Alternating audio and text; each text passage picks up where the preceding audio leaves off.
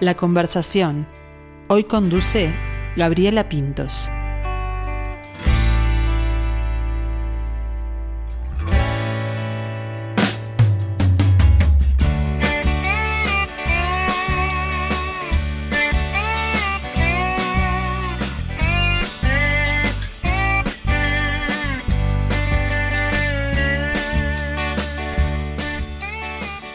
Rimbombante.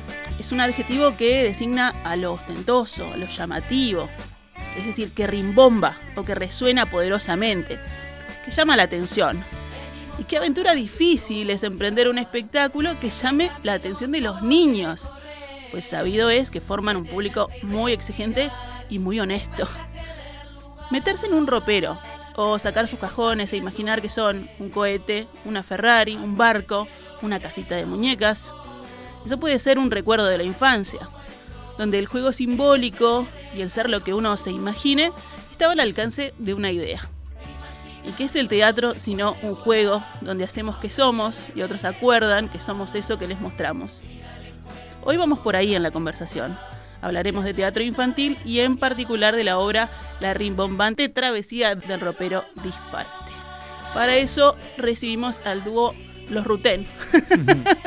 Pablo y Camilo, Camilo y Pablo, muy buen mediodía, Buen ¿cómo día. están? Hola Gaby, una alegría, gracias por la invitación. Muchas gracias. Estaba recordando que a los dos los tuve invitados, pero eh, en la virtualidad, en plena pandemia y por otros proyectos, este, a través del Zoom. Así que es una alegría recibirlos acá en casa. Muy bien en vivo y en directo. Ahí está. Bueno, hablemos un poquito de esta, de esta obra eh, que nace pre-pandemia, ¿no?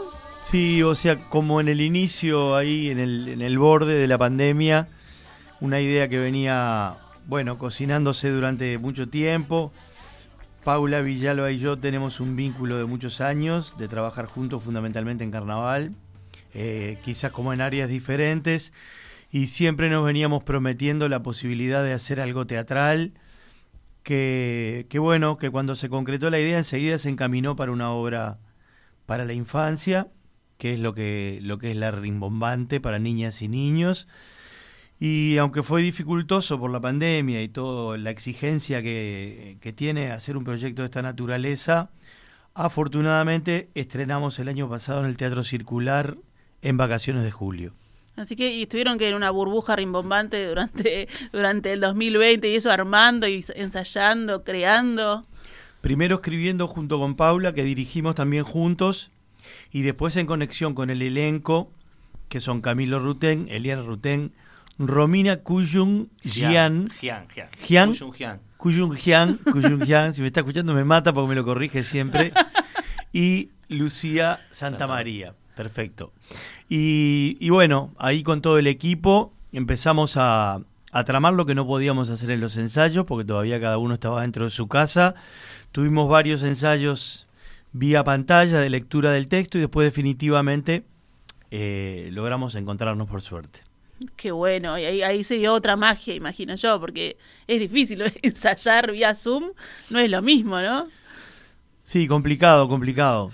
Sí, o sea, en realidad hubo juntadas vía Zoom de intercambio capaz que de ideas o de planificar cómo avanzaba el proyecto, pero ta- también tuvimos la posibilidad de, de crear este en conjunto, viéndonos, buscando las maneras.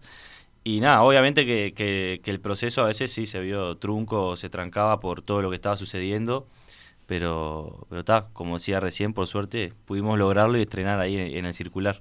Otra cosa que puede trancar un proyecto este, teatral de estas características, de todas, pero esta también porque lleva mucha producción y necesita un dinero, es eso, ¿no? El, el costo. Pero también tuvieron el, eh, ganaron el fondo ahí de fortalecimiento de las artes. Sí, tuvimos el apoyo de fortalecimiento que, que, que fue como el impulso definitivo a, a tirarnos al agua, ¿no? Porque cualquier proyecto independiente, obviamente, lleva una infraestructura de dinero que, bueno, que tiene que tener un mínimo, un piso para poder decir si lo hacemos.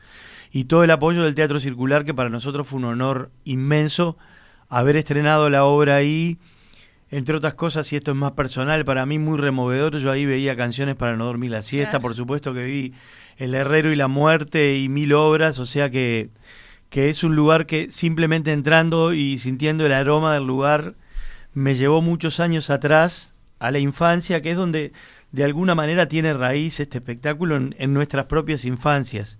En el caso de la escritura, bueno, en la generación que un poco compartimos con Paula, Paula es más joven, pero esto de tratar de generar una obra que pueda revitalizar el juego simbólico, donde, digamos, el, el norte, o en este caso el sur, de la propuesta es la recuperación del juego simbólico. Este, como motor de este encuentro entre estos cuatro personajes que viajan adentro de un ropero llegando pueblitos, ciudades y, lugares, armando la escena para dejar una función, pero que quedan atrapados en sus propios vínculos, en, lo natural de los vínculos, en lo bueno y en lo no tan bueno. Bueno, justamente esta obra que habla de los vínculos entre sus personajes, eh, también vos contabas, tiene sus particularidades. Por ejemplo, compartir autoría y dirección con alguien eh, no, no, sé si es fácil o no es fácil, pero tendrá también sus particularidades, ¿no? Porque son ideas este, que más allá de que van en, en, un mismo camino, porque es la misma obra, son visiones distintas, ¿no? Con Paula y, vos ahí llevando adelante la, dirección. Sí. Ya con, con, ser una visión femenina y masculina ya cambia. Sí, dirigimos juntos también en realidad. Eh, tuvo las dificultades que tiene esto que que tiene que ver con la concepción estética de, un espectáculo, ¿no? No en lo plástico y en lo visual, porque ahí obviamente la guía y quien tomó las decisiones fue Paula, que es una experta artista elevada en ese sentido. Pero después en lo que hay que, resolver a, nivel de diseño escénico, de palabras, de escenas, eh, es una tarea compleja. Pero yo creo que cuando se logra, como en este caso, tiene un matiz interesante de riqueza porque se fusionan de alguna manera dos mundos y dos criterios que si logran potenciarse son muy a favor del resultado final. Ahí está. Y para Camilo, ser dirigido por el padre, en lo que tengo entendido es la primera hora. Primera hora. Ahí está. ¿Cómo fue también eso? El tema de los vínculos. Bueno, también está Eliana, ahí hay, hay familia en la vuelta. También está Eliana, mi hermana. Este, nada, para mí, yo lo decía el otro día también ahí en una nota en, TV Ciudad, fue como, bueno, eso, primera experiencia, experiencia teatral. Y como lo describe la obra, es un músico actor que sería yo y tres actrices musicales que serían las tres gurisas. Y nada, para mí fue un proceso de, de tremendo aprendizaje por estar con ellas tres, que, que son las tres actrices eh, recibidas, profesionales. Entonces eso fue un aprendizaje continuo que, que, fue hermoso. Y además sumado a eso, al trabajo con mi padre y con Paula, que, que son dos personas que, que tienen muchísima experiencia en, en, eh, o sea, mucho trayecto en esto de, crear y, y nada, como que me, me, sumé a ese proyecto ahí con, con los miedos naturales creo que tenía, pero, pero estaba re contento y la verdad que fluyó divino el trabajo, así que, que nada, muy contento. También estuviste en, en, la cocina de lo que es la música, ¿no? También, sí, la, la obra tiene una canción que, que escuchamos recién, ahí antes de ir al aire. La canción final que la escuchamos al principio. Como la canción final, claro, y después durante la obra este, también hay otra canción que, que, es un poco más interactiva y que invita a la participación de los niños. Este, esto que decíamos también del teatro circular, que tiene esa cercanía con la gente y permite también como que esa interacción sea más fluida y que por suerte ahora en, en la Zabala, que es donde vamos a estar, en la Zabala Muniz también se, se mantiene eso.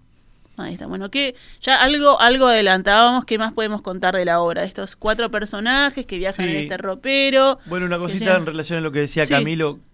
Él, él ingresó a la obra también con eso, ¿no? De, de, de un músico actor. En realidad no iba a tener tanto texto como el que tuvo después. Pero cuando empezaron los ensayos eh, dijimos, uy, opa, ¿y esto? Se puede, acá se puede seguir. este, entonces, bueno, terminó como a la par en ese sentido, eh, legitimado por las propias actrices, ¿no? En, esa barrera difusa que hay entre la música y la actuación. Este, tenemos un elenco divino, son tres actrices y un, actor o un músico actor. Eh, con una trayectoria muy rica para, para la edad que tienen, muy talentosos, con mucha disciplina y sobre todo con un vínculo muy, muy armonioso, muy lindo entre ellos cuatro, lo que también hace parte de la fiesta, ¿no? Salen cuatro seres que se respetan, que se quieren, que se escuchan, y eso es muy importante para, para poner un trabajo en escena. En cuanto a la obra, la obra también hace un poco carne en, en estos personajes, en, en, lo que les pasa, ¿no? Sentimos de alguna manera que que hay como una mirada muy intensa en relación a, los niños y las niñas, en relación a lo cognitivo, a la parte más intelectual, a los hitos de acuerdo a las edades que tienen que tener para, bueno, para su crecimiento, pero a veces descuidamos como lo emocional, ¿no? Nos preguntamos, bueno, si está, está leyendo, está hablando correctamente, conoce los colores, pero a veces esa otra pregunta de cómo está mi hijo o mi sobrino o la vecinita o el hijo de fulano, cómo está esa persona, nos perdemos un poquito de vista en ese sentido lo emocional. Entonces esta obra trae mucho los vínculos a escena, muchísimo. Eh, lo que los personajes van sintiendo, la desconformidad, los hallazgos, cómo lo comparten con los demás y cómo se van acomodando a circunstancias que no les son favorables a veces. Sí, bueno, me dijiste eso y me, me, vino muchas cosas a la cabeza, por ejemplo, la típica de las madres, padres, abuelas, etcétera, de, ay, no, ya tiene cinco, está, está leyendo bárbaro, no sé qué, no sé cuánto, que lo, que lo, ¿no? Como la competencia y él siempre tiene que tirar a más. Y después pensar en estos dos años, en, cómo lo vivieron los gurises, ¿no? Porque hablamos de la gente grande, de esto, del otro, pero, pero para un niño de cinco años, dos años es muchísimo, ¿no? este, y, y, y, cómo se sentían ellos y cómo podían expresarlo también era importante y capaz que estábamos viendo cómo podían tener la clase por Zoom y no estábamos viendo esa otra parte, ¿no? Sí, hay una anécdota muy linda que después de una de las funciones del, circular, una niña se, se arrimó a, a Eliana, eh, que el personaje era Anaile, y le dijo, yo tengo las mismas emociones que vos. o sea, que se sintió reconocida por completo en el personaje y en eso que, decía mi padre recién, ¿no? De, esas emociones y eso esas tramas que tienen los vínculos y cuando te vinculás y cuando te peleás o te enojás y cómo lo resolvés y todo eso que sucede ahí en las, en las escenas, este, nada, fue como una evolución de decir, ta, esto se, se, está transmitiendo. Claro, está llegando, está llegando. Además eso, ¿no? Lo que decía yo al principio que este, los chiquilines son un libro abierto, si les gusta, les gusta, y si no les gusta, se dan vuelta y son se el público Más, más, difícil, ¿no? Entonces eso, claro que es, es, es un mimo al alma. Eh, ¿Te viste el desembrollo como padre? Eh, bueno, no, no, porque ya hemos trabajado juntos con Camilo más en la música y con Eliana en otros proyectos. Este, entonces llega un momento que, que deja, obviamente que siempre sabes que estás trabajando con tu hija y con tu hijo no lo naturalizo porque sé que es un privilegio que tengo, este, pero después también de alguna manera se hace familiar, ¿no? Valga la redundancia, se hace cotidiano. Eh, hay un respeto mutuo y, como están bien establecidos los roles, todo funcionó. Eh, nosotros tratamos siempre de, de, no hablar en la interna de nuestra casa lo que tiene que ver con la obra, ¿no? Ahí está. Eso queda para, para el lugar de ensayo y si hay algo que no les gusta no me lo van a decir en casa, sino que me lo van a decir en el ensayo. Y me parece que eso está bueno como modalidad de trabajo porque un lugar es un lugar y el otro es el otro. Pero yo me refería a cuando ellos eran chiquitos y, ah. saber cómo se sentían, ¿no? Ir y decirles, aprendiste a leer, aprendiste a no sé qué, cómo te va en la escuela. No, yo creo que siempre estuve muy vinculado a la educación infantil. Trabajé muchos años en Araití, que es un centro de educación infantil. Aprendí mucho a ser padre y aprendí mucho a poder observar los niños y las niñas en sus procesos de crecimiento. Y Araití es un lugar que por supuesto que, presta atención a este mundo de lo cognitivo y lo intelectual, que no quiere decir que no sea una cosa a la que hay que prestarle atención, pero es un lugar donde los vínculos y los procesos individuales se cuidan mucho en relación a lo que le está pasando a cada una de esas personitas, personas. Entonces yo estoy muy habituado a mirar ese costado. Para mí siempre es mucho más importante, o fue más importante que mi hijo estuviese bien a que fuese o no fuese con un deber a la escuela. Siempre lo puse en un escalón inferior, este, el tema de las tareas, que obviamente que hay una exigencia, que hay un límite, pero que lo importante es cómo está y lo que está sintiendo y abrir los canales de comunicación para que te lo puedan decir. Claro. ¿no? Los niños y las niñas, si tienen un adulto referente, es el adulto que tiene que abrir ese camino para que vengan a, a decirte, me está pasando tal cosa que puede ser mínima, ¿no? En, no sé, perdí el alfajor en la escuela, hay un relato, pero atrás hay un montón de cosas que uno tiene que poder abrir la puerta para que aparezcan. Ahí está. Y bueno, hablábamos de, que esto nace como en, las infancias. Obviamente Pablo y, Paula son de otra generación, pero ¿qué, recordás vos de tus juegos? De eso, de, imaginarme, de cuáles son así las, los recuerdos que tenés de tu infancia de esos eh, juegos. Bueno, varios, varios. Y también como que ahora veo que, que con Eliana, que es mi hermana, estamos recreando en esta obra también como eso de jugar juntos, que pasaba también cuando éramos chicos. Este, nada, tengo, mi infancia fue en su primera parte en Playa Pascual y tengo muchos recuerdos jugando al fútbol también.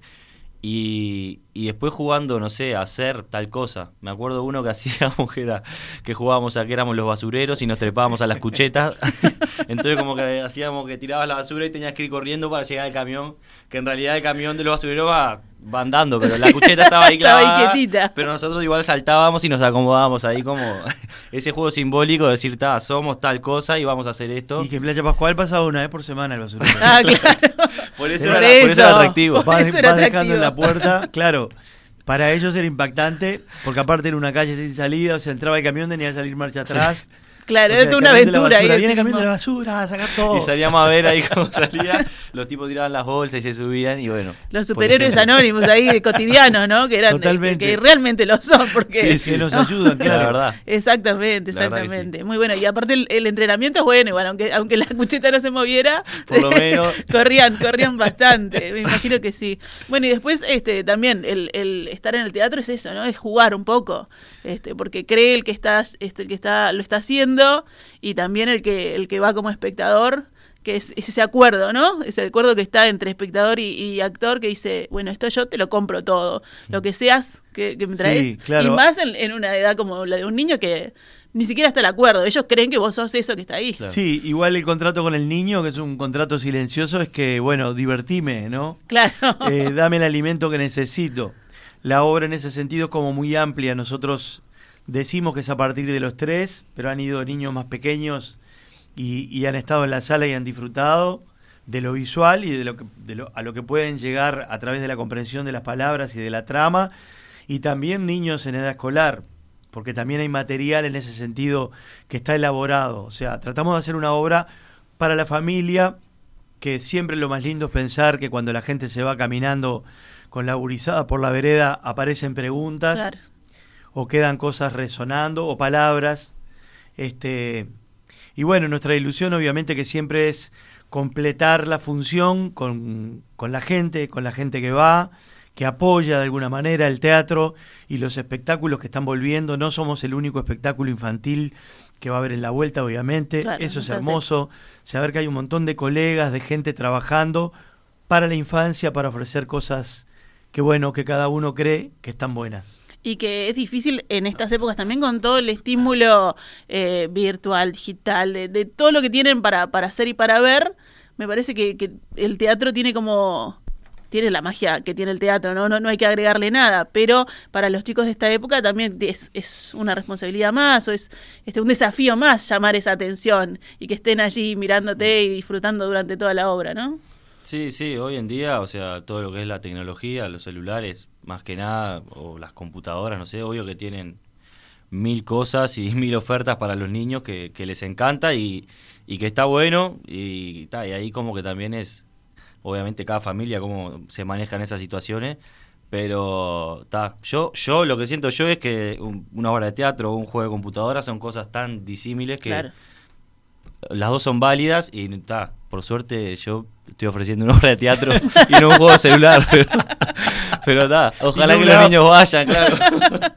Eso tienen que ver mucho los padres, abuelos, tíos, padrinos, para que, para que también es lo que decía este Pablo recién, ¿no? La gente que, que apoya el teatro y que le gusta ir por ahí para generar otras cosas después.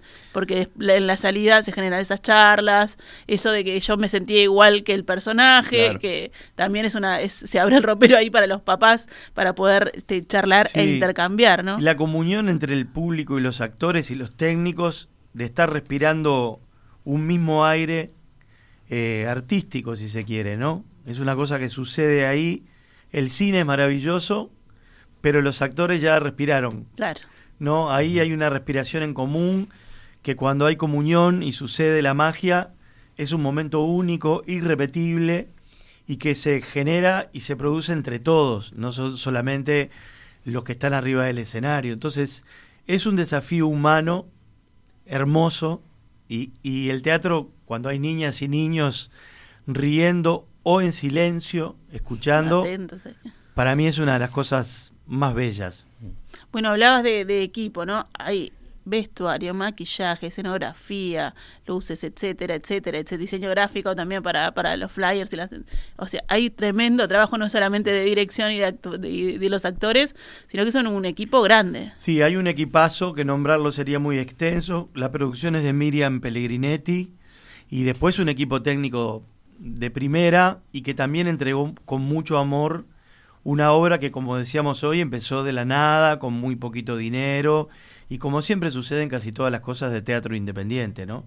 Pero siempre hay que encontrar un equipo que, que, que lo pueda acompañar. Así que estamos muy felices. Va a haber dos por uno con la diaria y Ah, con socio importante. espectacular. Y otra cosa es que abrimos funciones para las escuelas, las funciones de las dos y media de la tarde, con precios especiales.